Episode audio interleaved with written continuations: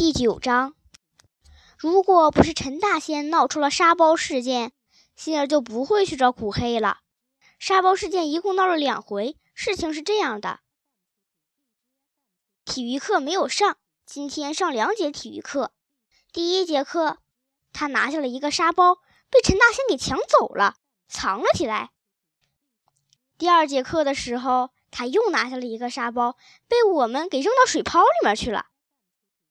这下他可可生气了，去去找古黑了。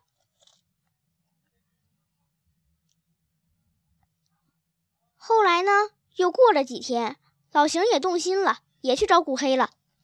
现在呢，大师也受不了了，于是他说：“那明天我们就上医院里面去，到四十四楼。到四十四楼干什么？医院有这个楼层吗？不管这么多了。”明天去吧。